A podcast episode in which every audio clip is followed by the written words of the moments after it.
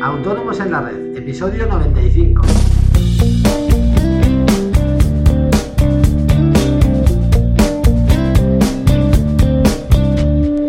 Muy buenos días a todo el mundo y bienvenidos un día más, un viernes más, hoy 30 de enero de 2016, Autónomos en la Red, el podcast en el que hablamos de todos aquellos temas que nos interesan a los autónomos, financiación, IVA, IRPF, seguros sociales, etcétera. En el episodio de hoy vamos a hablar sobre la amortización contable y fiscal. Eh, es un concepto tal vez un poco técnico, pero es cierto que es sencillo de entender y, es importante saber de qué va el tema, ¿vale? Para la gestión de nuestros negocios. Eh, pero antes ya sabéis, recordaros que en asesoríafiscalautónomos.es os ofrecemos todos los servicios de contabilidad e impuestos que os ayudarán a gestionar mejor vuestros negocios y a optimizar vuestra factura fiscal. Todo ello de la manera más sencilla posible para vosotros y a unos precios realmente competitivos. Toda la información la tenéis en nuestra web, os repito, asesoríafiscalautónomos.es.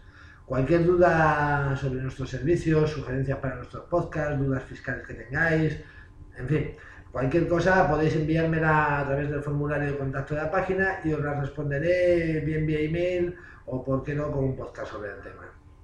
Y bueno, vamos a introducirnos ya en lo que es la amortización. Lo primero tal vez para, antes de hablar de amortización, eh, vamos a distinguir lo que es un gasto corriente de un inmovilizado.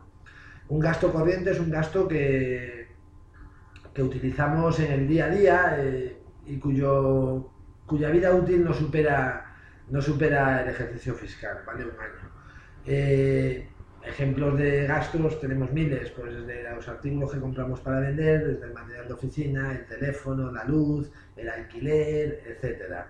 Y luego tenemos los inmovilizados, que son todo, todas aquellas cosas que nos duran más de un año.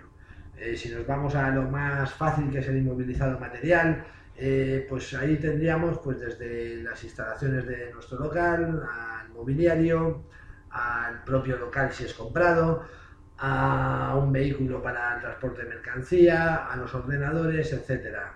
Eh, como veis, son todo cosas cuya vida útil supera el año. O sea, no compramos un ordenador, hacemos una factura y lo tiramos. ¿Verdad? Nos duran al menos unos tres añitos. Y, evidentemente, eh, por un lado, para, para saber bien cómo va nuestro negocio, que sería la parte contable, no sería lógico llevarlo a gasto directamente. Y por otro lado, Hacienda no nos lo va a permitir, porque si no sería sencillo. O sea, yo facturo muchísimo, compro un local y mi resultado es cero.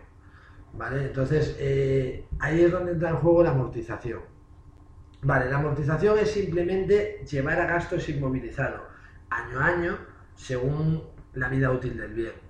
Eh, lo primero que mucho me vais a decir es, bueno, pues yo decido que un ordenador me dura un año. Eh, bueno, puedes cambiar de ordenador todos los años, pero Hacienda no te va a permitir desgrabártelo.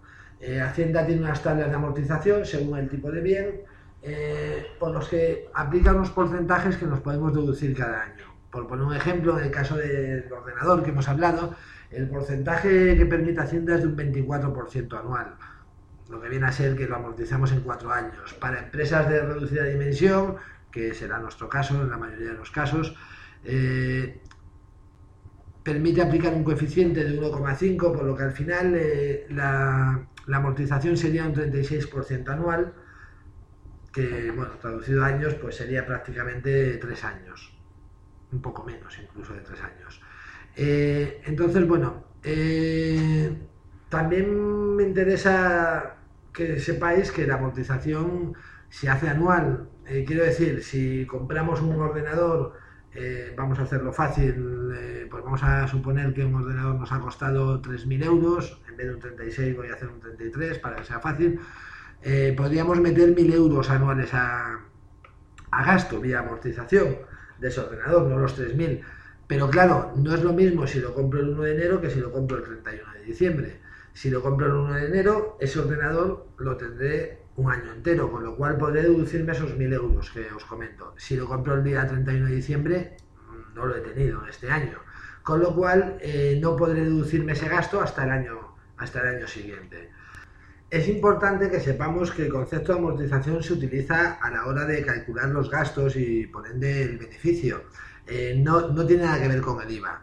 Por seguir con el ejemplo que, que hemos puesto del ordenador, cuando yo compro un ordenador, el IVA lo deduzco automáticamente según la fecha de factura. Quiere decir, si lo compro el 31 de diciembre, el IVA lo meto en ese trimestre, no, no tengo que amortizar nada. Lo que sí que tengo que amortizar es el gasto, como os digo. ¿Vale? No podría llevar ese ordenador a gasto, sino que lo tendría que ir llevando vía amortización poco a poco, según las tablas que marca Hacienda. Hacienda marca unos mínimos, unos máximos.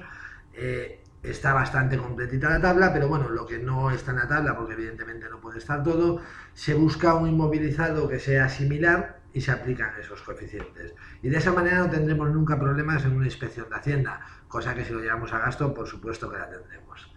Y bueno, esto es todo por hoy. Espero que, en este episodio os haya, os haya ayudado a entender un poco cómo funciona el tema de las amortizaciones, que es cierto que los asesores os hablamos y, y lo damos por hecho, eh, que lo sabéis, pero bueno, yo creo que más o menos la idea queda un poco clara.